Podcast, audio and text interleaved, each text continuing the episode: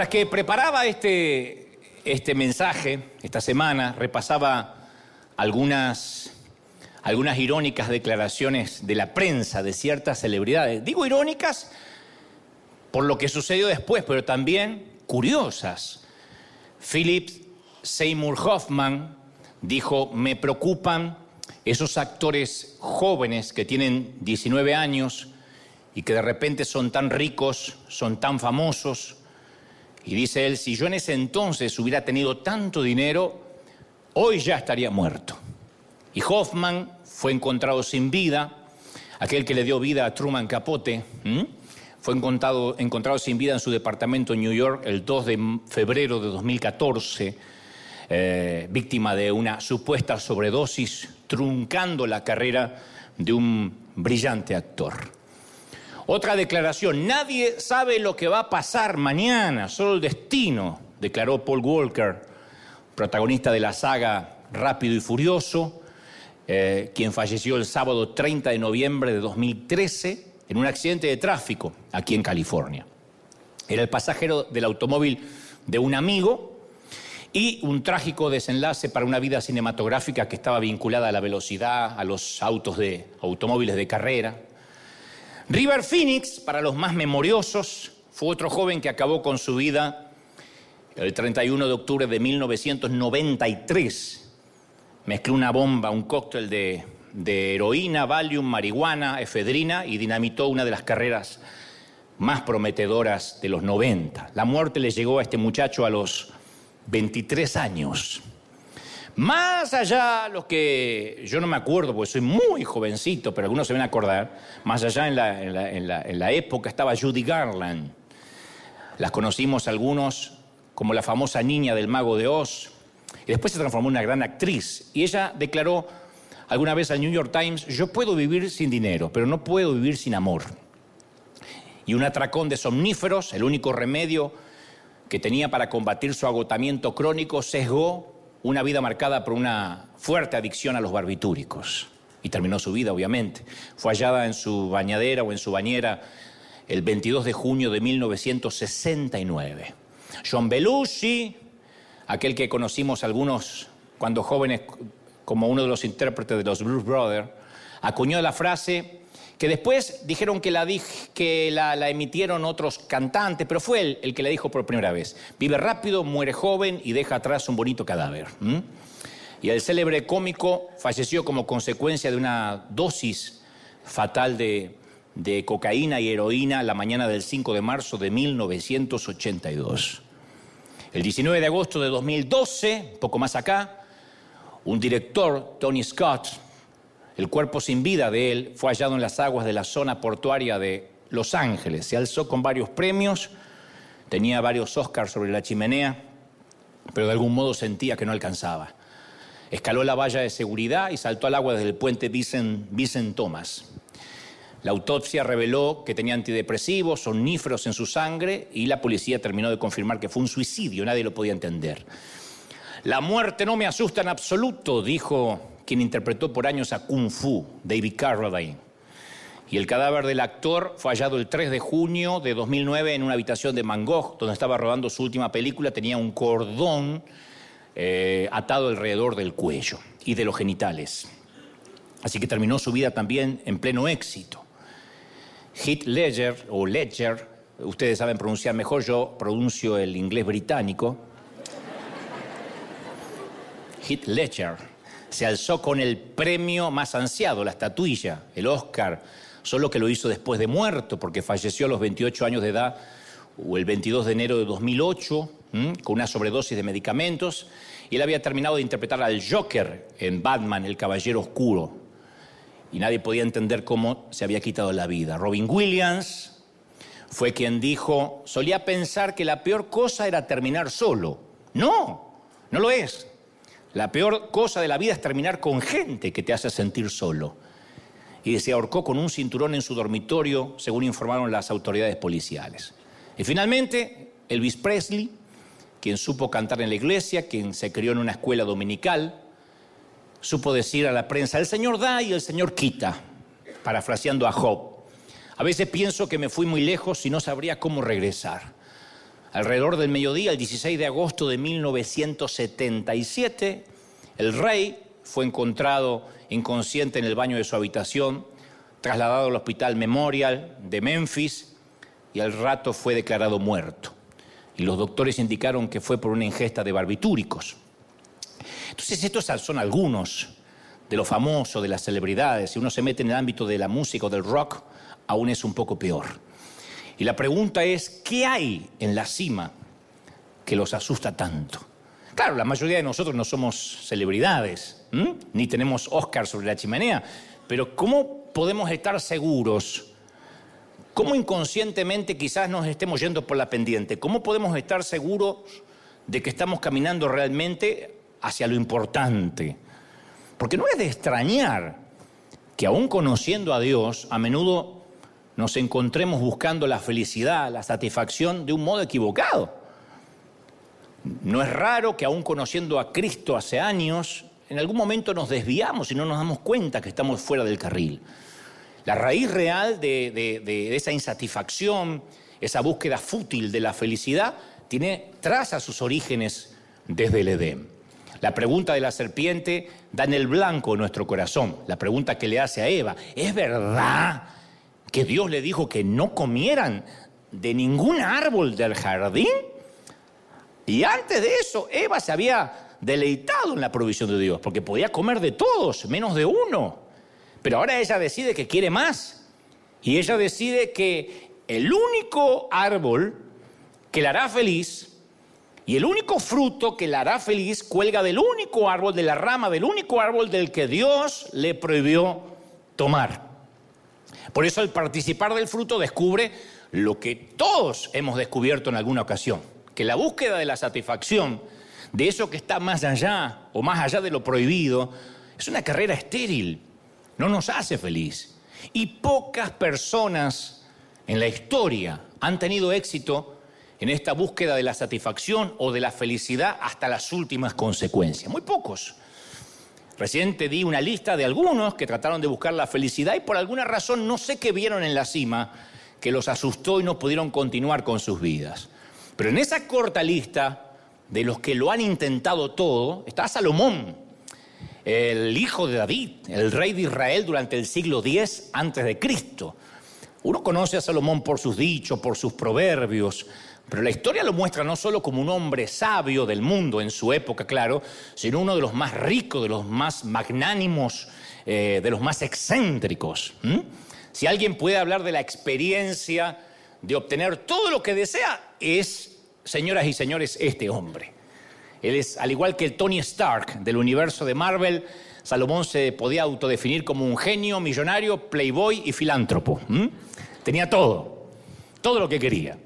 Y con una riqueza ilimitada a su disposición, el magnate buscó la satisfacción en un desenfreno exhaustivo por decir, tiene que haber algo más eh, detrás de aquel fruto, detrás de aquel árbol. Y registró sus hallazgos de este experimento en el libro llamado Eclesiastés. Todo lo que vivió lo registró. Si uno va al libro de Eclesiastés va a ver 12 capítulos de una lucha libre intelectual acerca de lo que importa y lo que no importa en este mundo. Él lo registró y lo dejó como registro para nosotros. Entonces uno ve ahí las reflexiones irreverentes, crudas acerca de la vida, que a veces ofenden, te aviso a veces ofenden, porque son brutalmente honestas, sinceras. Pero el tipo investigó, experimentó, llegó al límite y lo registró. Y lo dice acá en 12 capítulos de Eclesiastés, que cuando tengas tiempo los puedes leer, porque no es algo para repasar rápido, sino para degustar palabra por palabra. Él lo registró como alguien que está de vuelta de todo. Y no pierde el tiempo, Salomón. Cuando uno lo lee y ve el registro de su proyecto, va al grano, va al hueso. Y así es como abre su libro en Eclesiastes. Está la gran apertura de su libro, que si yo tendría que ponerle un título sería este, Las memorias de un rockstar. Porque él descarnadamente comienza diciendo vanidad de vanidades. Hay una versión que dice absurdo de los absurdos. Todo es absurdo en la vida. Todo es vanidad. Y luego aclara y dice, ¿qué provecho tiene el hombre de tanto afanarse en la vida? ¿Qué gana? Y en los dos primeros capítulos Salomón reúne pruebas convincentes para apoyar su visión depresiva del mundo. Y una a una va descubriendo el valor temporal de esas búsquedas insignificantes de la vida, de manera que las va enumerando, para que nosotros hoy, años después, lo podamos leer y lo tengamos como ejemplo. Y el hombre comienza hablando de la salud física. Si siempre tuviste buena salud, lo más probable es que nunca pensaste mucho en tu bienestar físico. Hay algunos afortunados que nunca se enferman de nada, que cuando se enferman lo ocultan. Pero habla con gente, como bien nos decía recién José Luis Rodríguez, que tuvo problemas de salud, que le quitaron parte de su calidad de vida y vas a comprender por qué los seres humanos asumimos que la salud, que la longevidad son claves para ser feliz en la vida, para ser medianamente feliz. Entonces Salomón es muy pragmático, muy eh, directo con respecto a nuestro tiempo aquí en la tierra.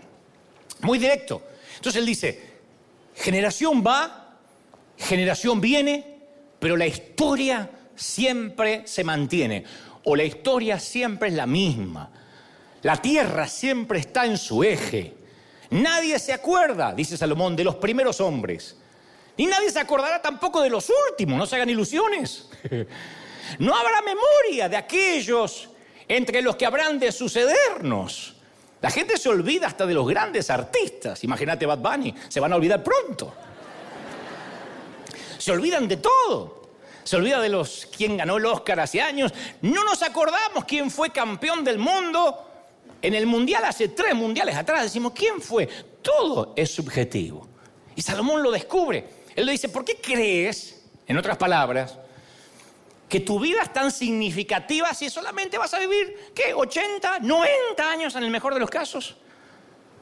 Él dice, el mundo va a seguir girando como giraba antes de que tú llegases y va a continuar girando después de tu muerte. Y ya sea que disfrutes de una salud maravillosa, fantástica, magnífica, o hayas luchado físicamente durante décadas, el fin es el mismo. Así comienza Salomón el libro. No es un libro para decir aleluya y saltar de alegría, pero así es como comienza. Él dice, morirás y el mundo seguirá. Primer descubrimiento, dice el sabio. Pero es como si estuviera diciendo, mantén tu vida en perspectiva. No te sientas nunca el tapón del océano. Porque vas a desaparecer de la escena dentro de algunas décadas y el mundo va a permanecer. Es más, nuestro césped nos va a sobrevivir. La próxima vez que lo cortemos, tenemos que recordar que somos los sirvientes temporales de esa grama. Que somos solo los sirvientes del césped. Algún día otra persona va a tomar tu lugar. Otra persona poseerá nuestra casa, nuestra pequeña parcelita de tierra y el césped va a seguir ahí. Seguirá creciendo y otra persona lo cortará hasta que también esa persona sea sacada de la escena y venga otro a empujar la cortadora. Entonces uno piensa que todo nos va a acompañar en la muerte. No, las cosas se van a quedar, dice Salomón. Yo suelo contar mucho lo que el piso encerado significaba para mi madre. No crean que teníamos una casa lujosa, era una casa chiquitita.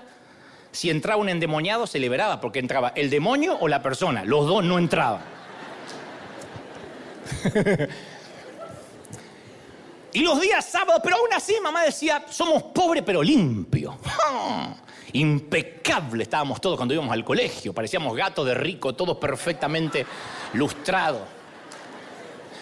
Y la casa los sábados ella decía, voy a hacer limpieza profunda. Y compraba un producto que no sé si existe, llamaba policera. Y enceraba y nos, nos obligaba a caminar descalzo dentro de la casa. Y hacía un escándalo si caía alguna amiguita de la mesa en sábado. El sábado no podía caer miguitas de la mesa, jamás. Y decía mi mamá, es que si vienen visitas, yo soy la que paso vergüenza. En la vida vino una visita, nunca. la única que venía era una tía media sorda y ciega que la hubiésemos recibido en el gallinero y no se hubiese dado cuenta. No lo habría notado. Y hace poco cuando me tocó ver a mis padres dentro de un modesto ataúd, reflexioné sobre aquellos días de manteles y vajillas guardadas para ocasiones especiales que jamás llegaron, y pisos encerados que nadie valoró, y que nadie admiró jamás. Mi padre cierta vez buscando algo en los cajones de mi madre hasta le encontró calzones sexys que él jamás había visto. Dios sabe que no te miento. Dijo, ¿y esto? Y yo me di cuenta, no entendía mucho, pues me di cuenta que el viejo primera vez que se desayunaba con ese mini calzón. Mi mamá usaba esos circos rodas hasta acá. Pero ese era... y mi mamá contestó, son para alguna ocasión especial. Dijo ofendida. Yo pensé, menos mal que no dijo que eran para visitas, ¿no?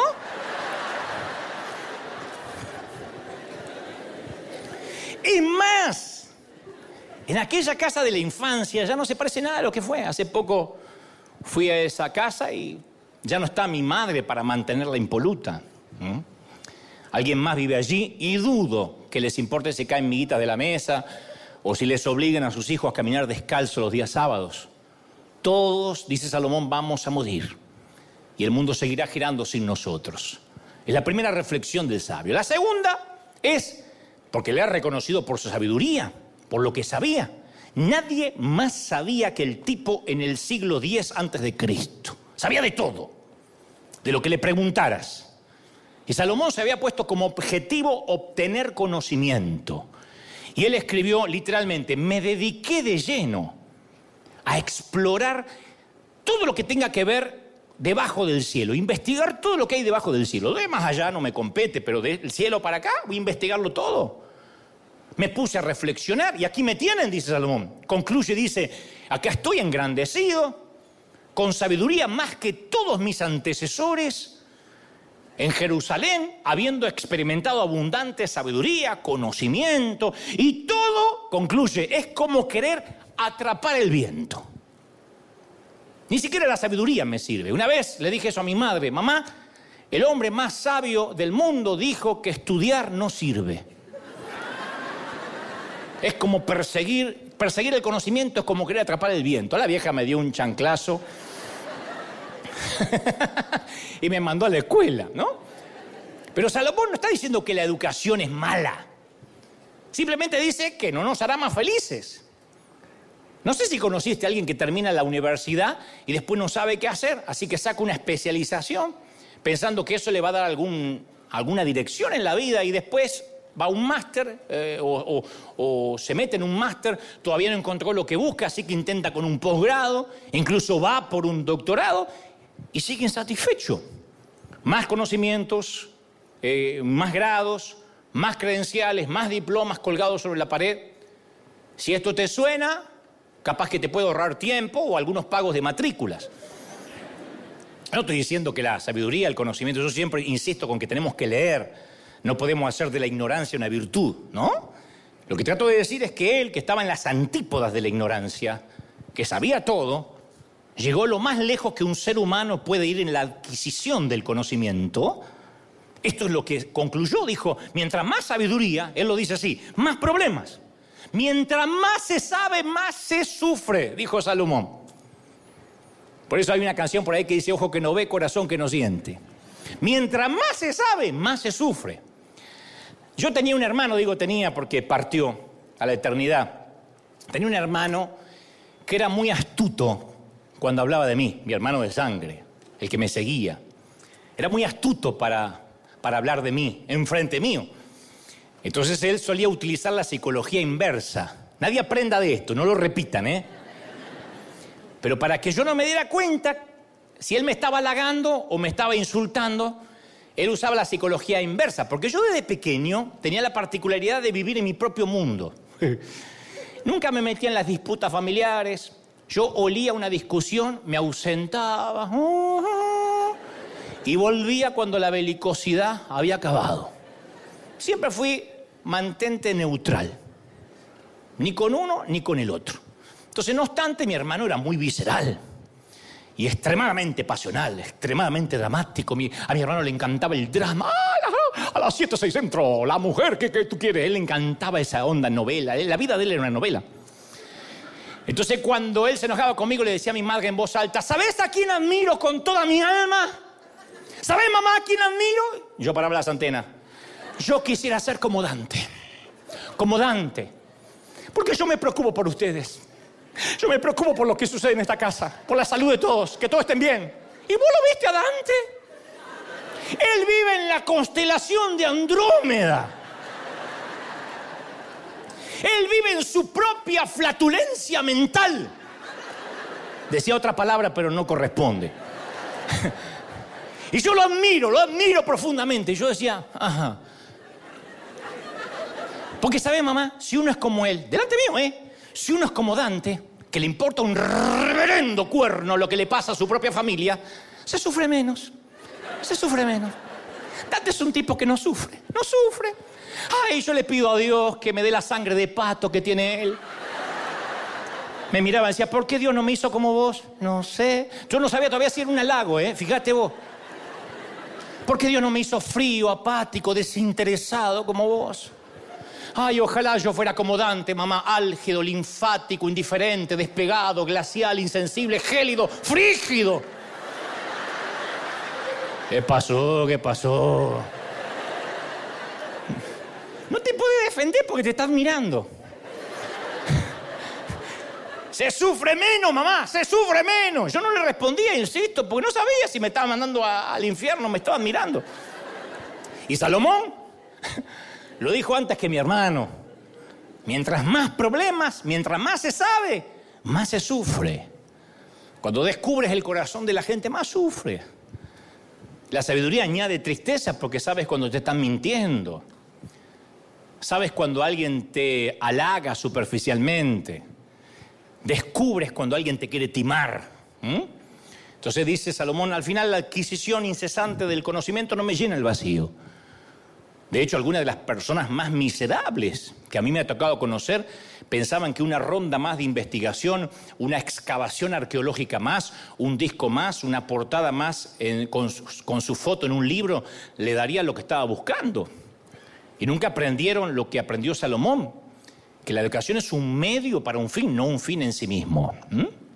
Y cuando estos tipos tristes llegan al final, se dan cuenta que sacrificaron las cosas que más importan en el camino. Años gastados en perseguir la clase de equivocada de cosas a expensas de las que sí importaban. Y luego en el capítulo 2, Salomón mete a sus lectores o nos mete a nosotros en una zambullida, en una piscina de hedonismo. Y él dice, pensé que una botella de vino me haría feliz. Nadie diga amén. Y se embarca en una desenfrenada búsqueda de placer. Y ahora está enumerando algunas famosas drogas de la época. Dice, en cuanto a los placeres, dice Salomón, ¿para qué sirven? Yo quise hacer la prueba de entregarme al vino y de aferrarme a la necedad. En un momento él no quería pensar y dijo, a tomar vino. Seguramente era Malbec mendocino argentino, que es el vino ungido. Ahora, ¿cuánto Malbec hace falta para llenar los vacíos, los huecos de un corazón. ¿Mm? Ahí te voy a dar una pista, no hay suficiente vino en el mundo para eso. Los programas de desintoxicación están llenos de gente que descubrieron a las malas que el vino o las drogas o cualquier otra cosa en el torpe intento de anestesiar el dolor que no conduce a la vida feliz. Y luego Salomón dice, y también voy a hablar de ser adicto al trabajo. Yo no sé si el concepto de adicto al trabajo te suena familiar, ya sea porque conoces a uno o porque tú eres uno. La gente que busca el trabajo, igual que un alcohólico busca la siguiente copa o el siguiente trago, tiene una enfermedad. Nada más que eligió una droga diferente. El objetivo del adicto al trabajo no es un subidón químico, es la adquisición, es el logro, estar en la cima estar siempre arriba. Y Salomón corrió por ese camino. Dice, realicé grandes obras, me construí casas, me planté viñedos, noten que todo es plural. Cultivé mis propios huertos, mis propios jardines, y en ellos planté toda clase de árboles frutales. Me construí aljibes para irrigar los muchos árboles que allí crecían. O sea, que Salomón no se construyó una casa, se construyó varias. Tenía casas en Punta Cana, en Marbella, Beverly Hills. Tenía propiedades en Indian Creek, ahí donde vive Julio Iglesias y Ivanka Trump, en la bahía de Vizcaya. Una en Tijuana, por si no llegaba. ¿Qué sé yo? ¿Qué? Eran suntuosos con viñedos, jardines, huertos, aljibes. Algunos son capaces de gestionar el equilibrio entre su vida laboral y su familia, pero la mayoría de los empresarios no pueden. Me acuerdo que durante la secundaria yo conocí a un amigo al que yo le envidiaba mucho. Y no voy a decir envidia santa, envidia de la buena, de la... Te envidio. Esa envidia que suelen tener las mujeres por una más flaca. ¡Ay! Cinco hijos, mira el trasero que tiene. Mira, no entiendo, no entiendo. Se lo hizo, se lo hizo. Se lo hizo. Se lo operó, se lo levantó. Bueno, esa es esa envidia. Esto para que nos pongamos en la misma página, ¿no? Y este tipo, este muchacho, tenía toda su ropa en tiendas italianas. Yo le daba la ropa a mis hermanos. Y este vivía en un barrio privado. Yo también, pero privado de luz, privado de gas, privado de agua. Este tenía un barrio con seguridad. Su padre lo traía en una poderosa Renault Fuego, que era el auto del momento en Argentina. Quien tenía una Renault Fuego eran tres, cuatro potentados en mi país. Entre ellos el padre de mi amigo, que era un pez grande de una empresa de telefonía. Y se pasaba la vida viajando, lo dejaba el hijo solo en la mansión con todas las comodidades. Yo amaba esa vida. Una vez fui a su mansión y estaba solo. Con una mucama que le decía, el niño quiere más. Yo decía, ay, satana, a mí mi vieja me manda, si querés leche, hacétela. Y este tenía una sirvienta, era Rick Ricón. Claro, el papá trató de arreglar su ausencia en la casa, comprando una casa de verano en la costa, otro departamento en Miami Beach, otro para esquiar en Bariloche, en el sur patagónico, lo tenía todo el muchacho. Y un día conversando, ya un poco más grandes, él admitió que él cambiaría sus vacaciones exóticas, sus mansiones, sin dudarlo, por padres que estuvieran cerca, como los míos. Y yo dije, bueno, pero mi papá y mi mamá no son un dechado de afecto. Y me dijo, no, pero por lo menos los tenés. Tu mamá te prepara la cena cada noche. Mis padres están divorciados, nunca veo a mi madre. Por lo menos tu papá está en casa todas las noches y los fines de semana. Duerme la siesta, le digo, pero está ahí durmiendo. Mis padres están siempre fuera. Lo único que tengo son cosas. Y no puedo comprar lo que tú tienes. Claro, el padre se pasaba la vida haciendo negocios, alegando, supongo, que se sacrificaba por sus hijos o por su hijo. Y en realidad lo único que le proporcionaba era cosas. Obviamente no puede un padre así deshacer los años que perdió mientras su hijo crecía, su hijo crecía, porque aquellos años ya se fueron. La vida no admite botón de rebobinado. Ojalá. Pero el tiempo es un gran timador que va pasando y nos hace creer que podemos hacer hoy lo que debimos hacer, haber hecho ayer o mañana, en su defecto. Entonces las personas más exitosas suelen ser quienes llegaron, llegan para la cena o cuando ya están todos dormidos, para mantener un estilo de vida que la familia da por sentado, alguien lo mantiene. Yo no estoy diciendo que si él o debería trabajar menos o no trabajaría. No, todos viven de ese estilo de vida que dan por sentado. Y la mayoría de los que van a la vanguardia de nuestra sociedad como grandes empresarios, grandes magnates, lo han pavimentado con su propia familia. Finalmente compraron la casa propia y perdieron el hogar en el trayecto. En el proceso olvidaron, como dijo alguien, que la mano que mece la cuna es la que gobierna el mundo. Porque nunca sabemos si estamos criando a un niño que va a descubrir la cura contra el SIDA, el cáncer, el ébola, el COVID. De nuestro seno puede salir un líder mundial, un presidente. Nunca sabemos a quién estamos educando. Mi mamá nunca supo a quiénes estaba educando. A mi hermano que me admiraba por mi frialdad y a este frío que después iba a inspirar a otra gente. Ella decía, prepárate, hijo, porque Dios te puede llevar quién sabe hasta dónde. Y si esta historia te revuelve, yo digo siempre, aún no es demasiado tarde. Porque aunque nuestros hijos hayan crecido, uno todavía puede construir, profundizar relaciones. Pero uno no puede correr tras el viento, pasando todo, todo el día y toda la vida en una empresa. Y si eres un padre o una madre que se queda en casa, tampoco pases tu vida encerando el piso controlando que nadie tire amiguita los días sábados. Y mucho menos te guardes calzones para una ocasión especial. Aunque sea tráelo el domingo, que nadie lo va a ver. Pero uno tiene que invertir en las cosas que realmente importan, ¿no? Que si uno fue un mal padre no lo resuelve necesariamente siendo un mejor abuelo. Y es fácil confundir trabajo con riqueza, porque a menudo una cosa nos lleva a la otra. Pero Salomón lo diferenció, porque uno implica una obsesión por conseguir eh, logros, cosas. El otro implica una obsesión por posesiones, por ganancias materiales. Entonces Salomón dice, me hice de esclavos y de esclavas, y tuve criado, y mucho ganado, y mucho ganado vacuno y lanar, más que todos los que me precedieron en Jerusalén, amontoné oro y plata y tesoros que eran de reyes y de otras provincias. Claro, en aquel entonces el símbolo de esclavos era sinónimo de estatus. Y Salomón llenó todas sus casas con mucho personal. Ya había capturado al elefante blanco, ahora lo tenía que alimentar. El ganado era otro barómetro medible de la riqueza. Porque si los campos de tu propiedad estaban llenos de cabras y ovejas pastando, los vecinos sabían que eras rico. Salomón reconoce que quería mostrarle a todo el mundo que él era un potentado, que tenía innumerables eh, rebaños, manadas, para llenar las colinas y los pastos de su propiedad. Por supuesto, después necesitó, es una cadena, es un círculo vicioso, necesitó más personal para cuidar todos esos animales. Nada muestra tu riqueza más fácilmente que un montón de irrefutable dinero. El comercio exterior también era importante para el negocio, así que la fortuna que amasó Salomón incluía tesoros extranjeros.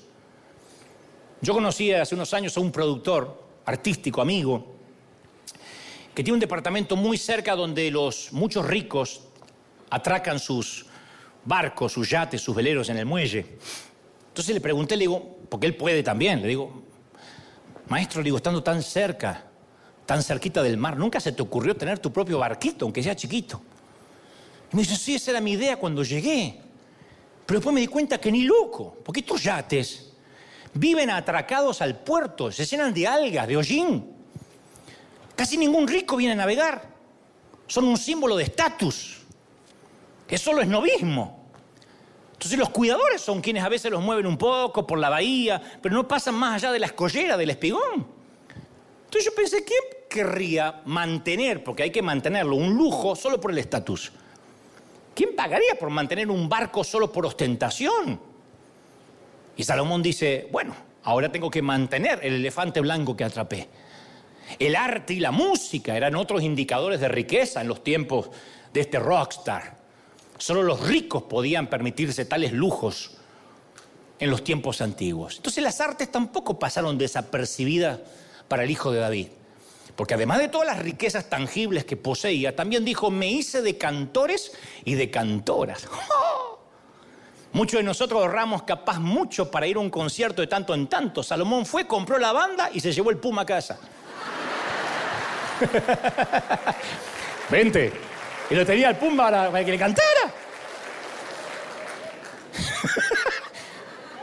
Adquirió los mejores músicos, los llevó a su palacio para que le hagan un concierto cada vez que el tipo quisiera.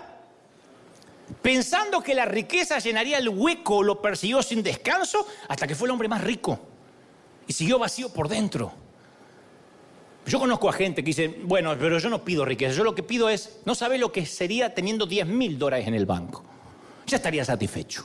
Que no, que lo toque, lo tenga por las dudas. Eso me haría feliz. O una casa más grande, es todo lo que pido, estamos todos amontonados. Entra el demonio, entra la suegra y nos tenemos que ir afuera.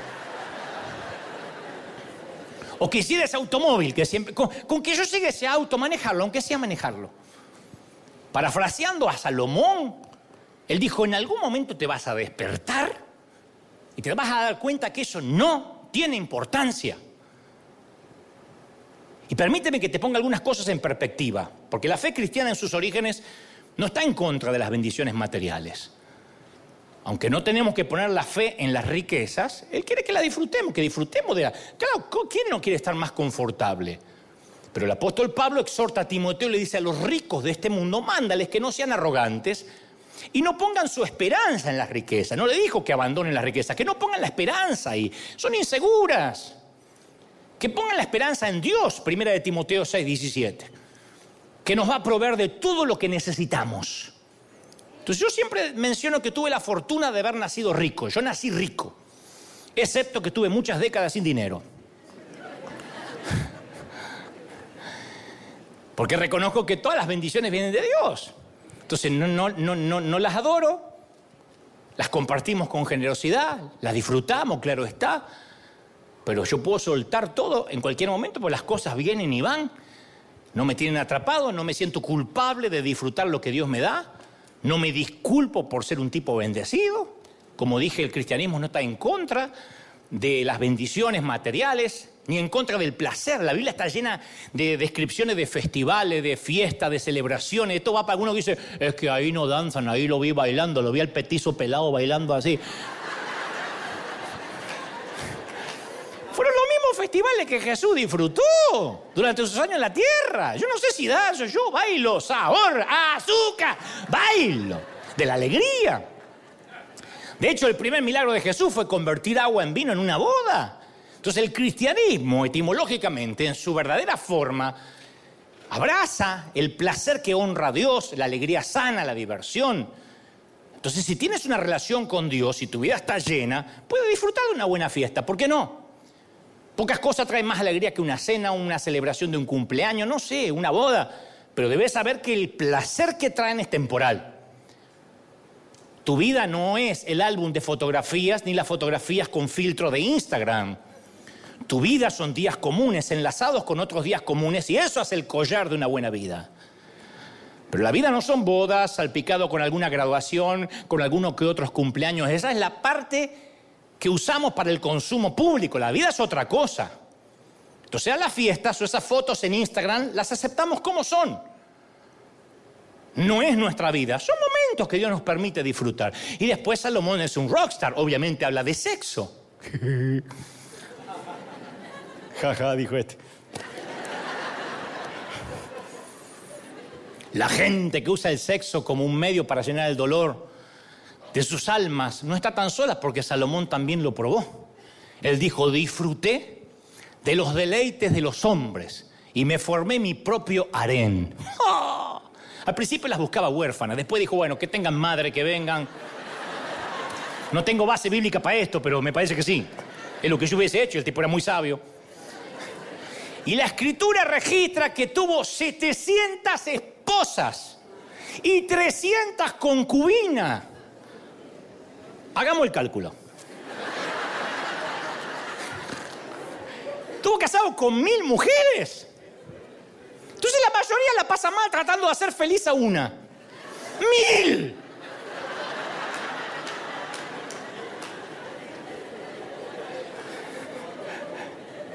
Dice, qué divertido. No, para pasar una noche con cada una, yo hice la cuenta.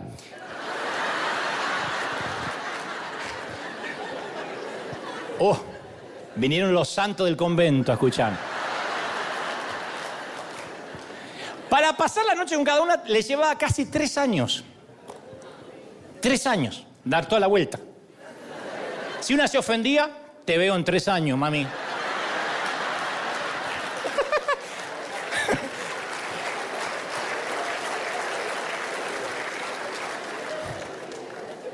Esas mujeres eran de todo el mundo, de todas las religiones, era su diáspora personal.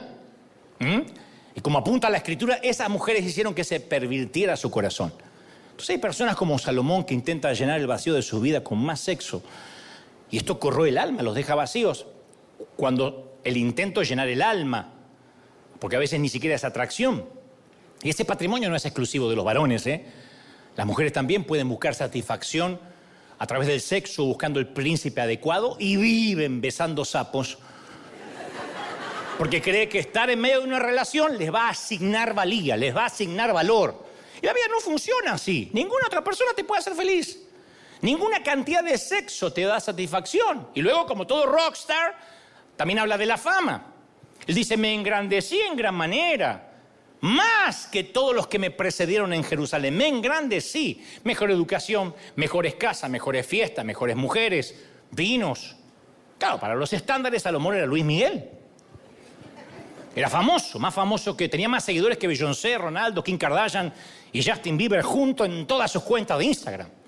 Los paparazzis de la antigua Jerusalén hacían largas guardias periodísticas para tener una imagen de él. Y hoy, en nuestra cultura saturada de influencers, de gente que se hace famosa de la noche a la mañana, podemos pensar, sí, yo eh, estaría bien si tuviera seguidores o más fama. Pero uno va y da un breve repaso por las noticias como al inicio de este mensaje. Y uno se da cuenta que si bien el suicidio, las drogas, los barbitúricos no son patrimonio de los famosos nada más, que ellos están más expuestos. Pero esto también pasa en los caseríos y bajo los puentes. Pero esa gente que a veces parece tenerlo todo, también, o por accidente, o a propósito, por una sobredosis, de pronto se sienten tan solos que gritan al mundo, necesito ayuda, estoy vacío. Y muy a menudo la, fama rompe vidas. Y Salomón lo, lo, resume así en su intento de llenar el vacío. Dice, yo no le negué a mis ojos ningún deseo, ni a mi corazón le privé de placer alguno, sino que disfruté de todos mis afanes. ¿Qué saqué de afanarme? Lo escribe en Eclesiastés. Miré todas mis obras, el trabajo que me costó realizarlas, vi que todo era absurdo, que todo era vanidad, que no se saca ningún provecho, adquisiciones sin límites, placeres sin límites, una autoindulgencia total. Si eso nos llena el vacío, señores, ¿qué lo llena? Nuestra sociedad occidental supone de que más es mejor. Por eso muchos, no digo ustedes, sino los del otro servicio, llegaron aquí pensando que el sueño americano les daría la felicidad que no tenían o que no teníamos en nuestros países. No se cuestiona en la Unión Americana que más es mejor. Entonces con una decena de tarjetas compramos cosas que no necesitamos con dinero que no tenemos. Y un día advertimos para nuestro horror que ya no trabajamos ni siquiera para comprar, sino que trabajamos para pagar. Y compramos muchas cosas, pero ya no tenemos tiempo a disfrutarlas.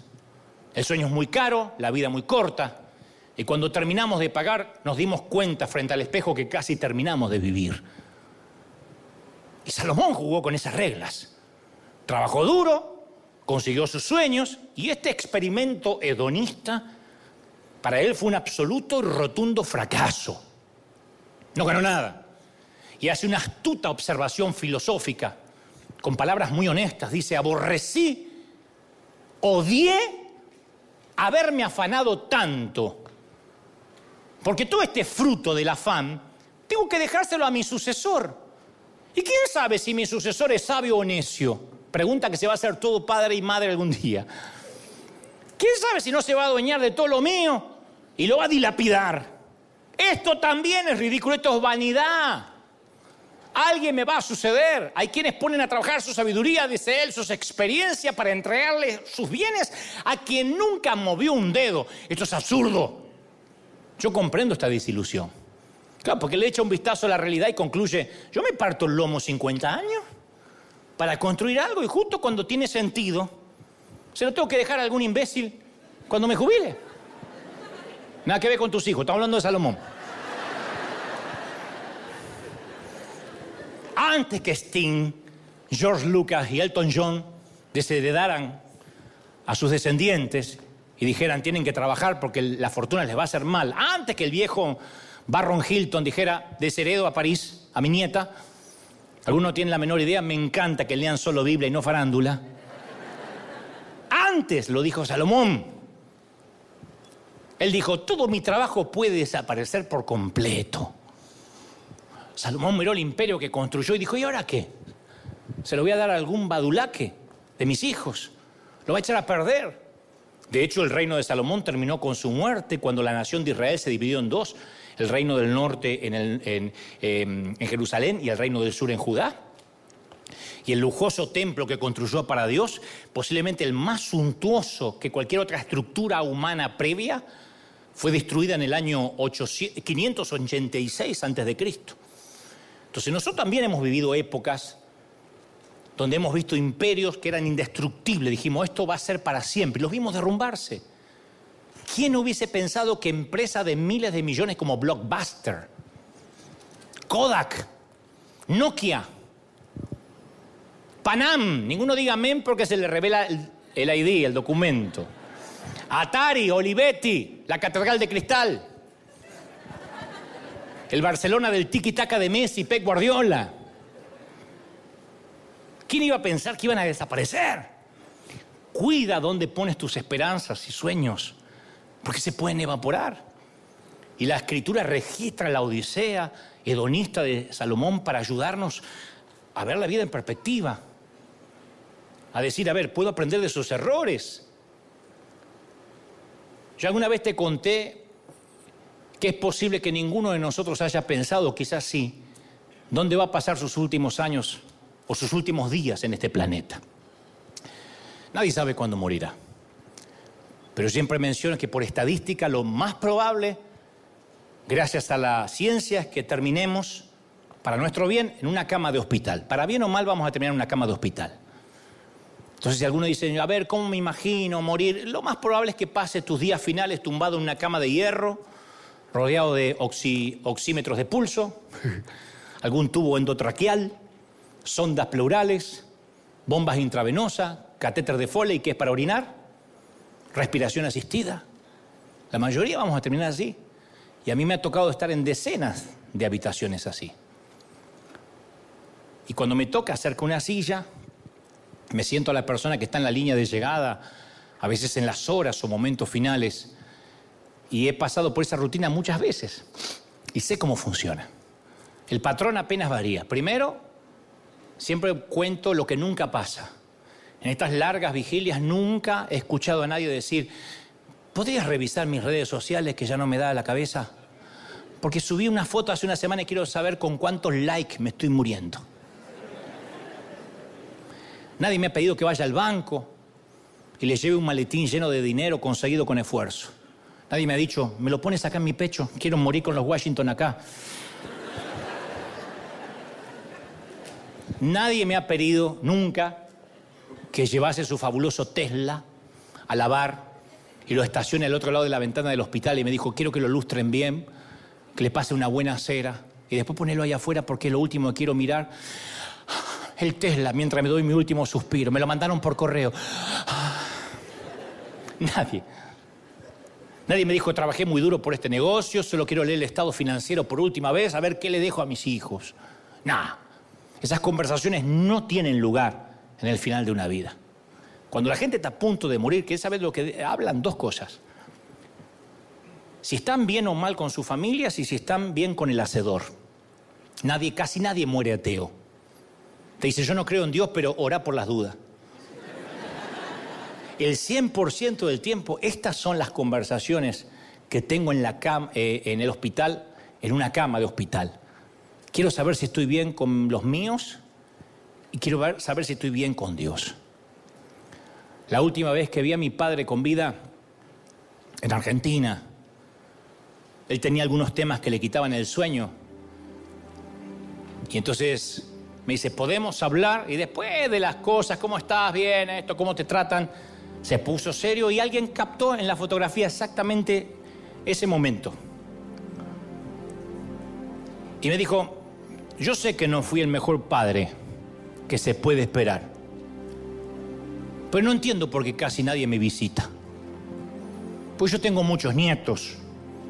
Tengo un montón de nietos, de bisnietos. Y vos sos el único hijo que me viene a ver y encima vivís en la otra punta del mapa. Solo lo visitaba una sobrina que se la apodaba Chini, mi productor Daniel Peckerman, quien se encargó de él en los últimos días, y un viejo amigo llamado Hugo. Es obvio que mi viejo durante su juventud no fue el clásico abuelito que se ganó el afecto de todos los nietos, pero también era obvio que nadie estaba dispuesto a otorgarle una cosecha que creían que él no merecía. Él había dedicado su vida a cuidar su casa, su jardín, su gallinero, su viejo auto, y apenas fue a parar al hospital, algunos familiares arrasaron con sus preciados tesoros. Obviamente nadie le puede pasar facturas viejas a un hombre de 95 años, así que yo le dije, mira papá, pronto te vas a reunir con mamá. Y él me dijo, es cierto, pero lástima que no me puedo ir rodeado de toda la familia. Así que orá que Dios me lleve pronto. Sería la última vez que hablábamos personalmente. Y cuando llegues al final de tu vida, cuando llegue al final de mi vida, nos haremos las, las mismas dos preguntas. ¿Estoy bien con la familia? ¿Estoy bien con mi hacedor? Todo se reduce a eso. Y si sabes en tu alma que puedes responder sí a ambas preguntas cuando te toque yacer en tu cama final, vas a experimentar la clase de satisfacción que trató de buscar como dando manotazos de ahogado Salomón. Y dejaremos un rico legado para que otros lo sigan. ¿Qué legado dejaré en otras vidas cuando me marche? Estas son preguntas descarnadamente sinceras que, que uno se empieza a hacer a medida que va pasando la edad. Y sería una mala praxis de mi parte si no te hiciera las mismas preguntas ahora. ¿Qué legado estás dejando? Porque la vida no es el crédito, de verdad. Ni tener casa propia en lugar de rentar. Ni una mejor ropa, ni un mejor pasar. De verdad, la vida no es eso. Claro, uno vive un poco más cómodo, pero te aseguro que la vida no lo es. En tu día final de la tierra, cuando mires por el espejo retrovisor de todo lo que has hecho, vas a ver un legado que te traiga profunda satisfacción. Esto es lo que dejé. Una huella que los demás puedan seguir. O vas a ver un puñado de días caóticos lleno de cosas que al final no importaban. El hombre más sabio del viejo Medio Oriente termina el libro de Eclesiastés con esta conclusión sin pelos en la lengua, porque él da la patología, pero también la terapia cortita, pero a buen entendedor pocas palabras. Dice, el fin de este asunto es que ya se ha escuchado todo. Teme a Dios. Cumple sus mandamientos. Eso es todo para el hombre. Eso es todo, dice Salomón. No hay otra cosa.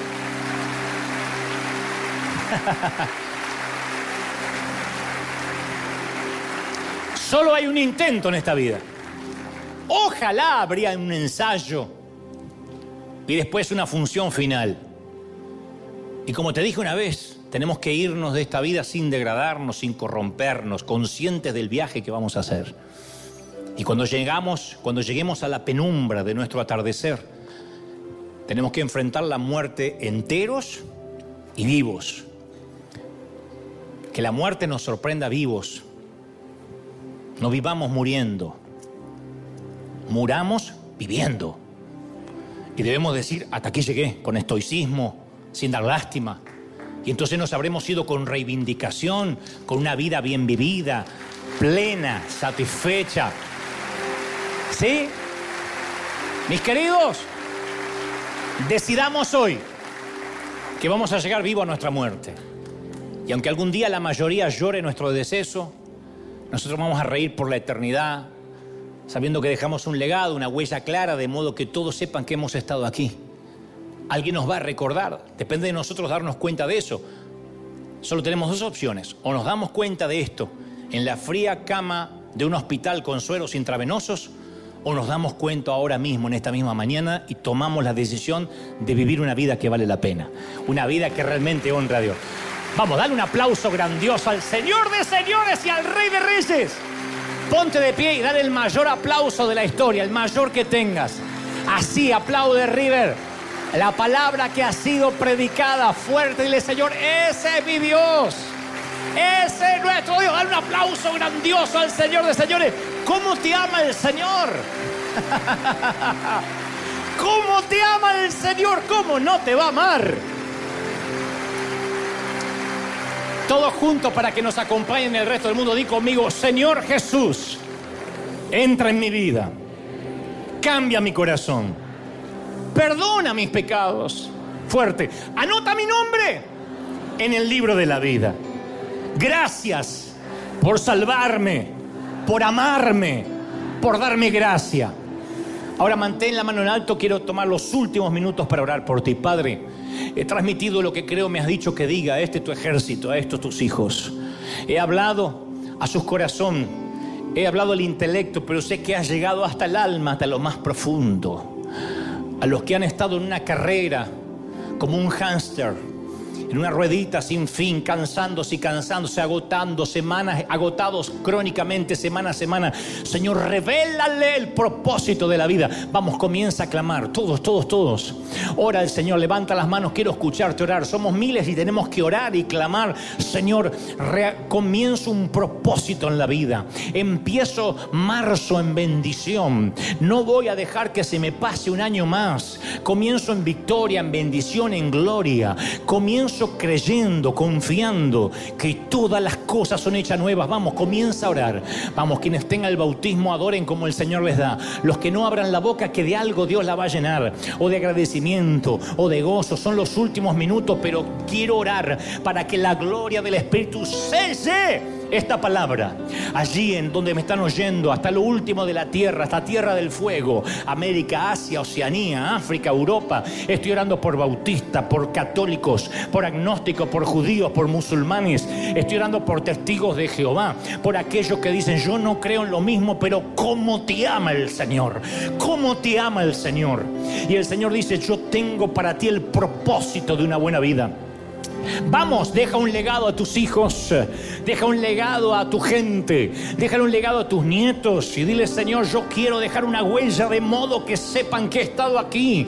Y esa huella marcará y esa huella cesará un camino. Padre, gracias, gracias por este tiempo, gracias por tu bendición, gracias porque hasta aquí nos has traído. Y del norte, del sur, del este y del oeste viene una bendición grande sobre ti, iglesia, cosa que ojo no vio, ni oído yo, ni han subido a tu corazón. Te bendice el Señor.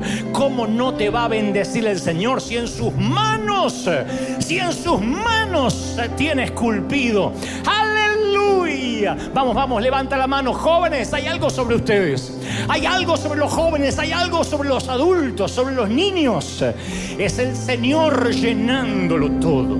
Es el Señor tocándote profundamente llenando los huecos del alma y los que lloran del otro lado de la pantalla. Los que dicen, Señor, yo tengo un vacío que no se me va. Vamos, enfoca la nariz de tu avión. Enfoca la nariz de tu aeronave y crece, madura. Busca las cosas que son de arriba y todo será añadido. Te quita Dios oro por los hispanos que pululan en la Unión Americana. Oro por los hispanos que llenan que llenan las iglesias y que llenan los coliseos y los anfiteatros y las catedrales y las basílicas del mundo. Oro por los hispanos que están aquí, los que están afuera, para que esa caminata, esa corrida frenética hacia el éxito se detenga y sepas qué es lo que importa antes que sea tarde. Te bendice el Señor. ¿Cómo no te va a amar si por eso te habla así? Vamos, dile Señor, quiero un propósito en la vida. Quiero un propósito antes de llegar a mi destino final. Antes de tomar el último tren a casa, quiero dejar una huella, una marca, quiero que mi vida impacte. Uy, vamos, vamos, levanta las manos y bebe, bebe de esta gloria, de esta unción, de esta presencia. ¿Cómo no te va a amar el Señor? Aleluya. Y oro por los que se sienten solos en los lugares más ricos del planeta y en los lugares más pobres por los que están viudas, solas, separadas, divorciados, huérfanos. Te bendice el Señor. ¿Cómo no te va a bendecir? Vamos, levanta las manos por última vez y bendigo tu entrada, bendigo tu salida, tu acostarte y tu levantarte. Bendigo tus horas de trabajo y tus horas de descanso. Bendigo tu vientre, mujer, y bendigo tus manos, varón. Te bendiga Dios en la ciudad y en el campo. Te bendigan tus horas de trabajo y tus horas de descanso con tus hijos, nietos y cónyuges. Te bendiga Dios en lo que emprenda para que nunca vivas ni te mueras solo. Para que la gloria te rodee, para que la presencia esté sobre tus cosas, sobre tus bienes y sobre tus afectos. Te bendice el Señor en el cuerpo, en el alma y en el espíritu. Amén, amén y amén. Gloria al Señor.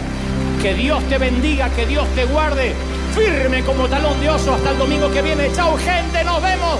Dios le bendiga a todos. Buena vida.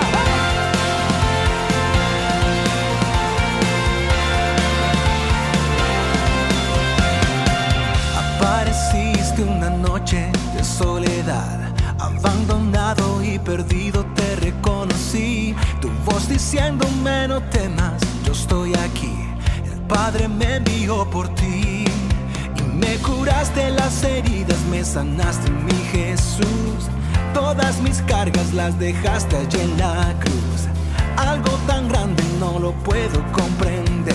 Oigo tu dulce voz diciéndome una y otra vez, oh, oh, oh, oh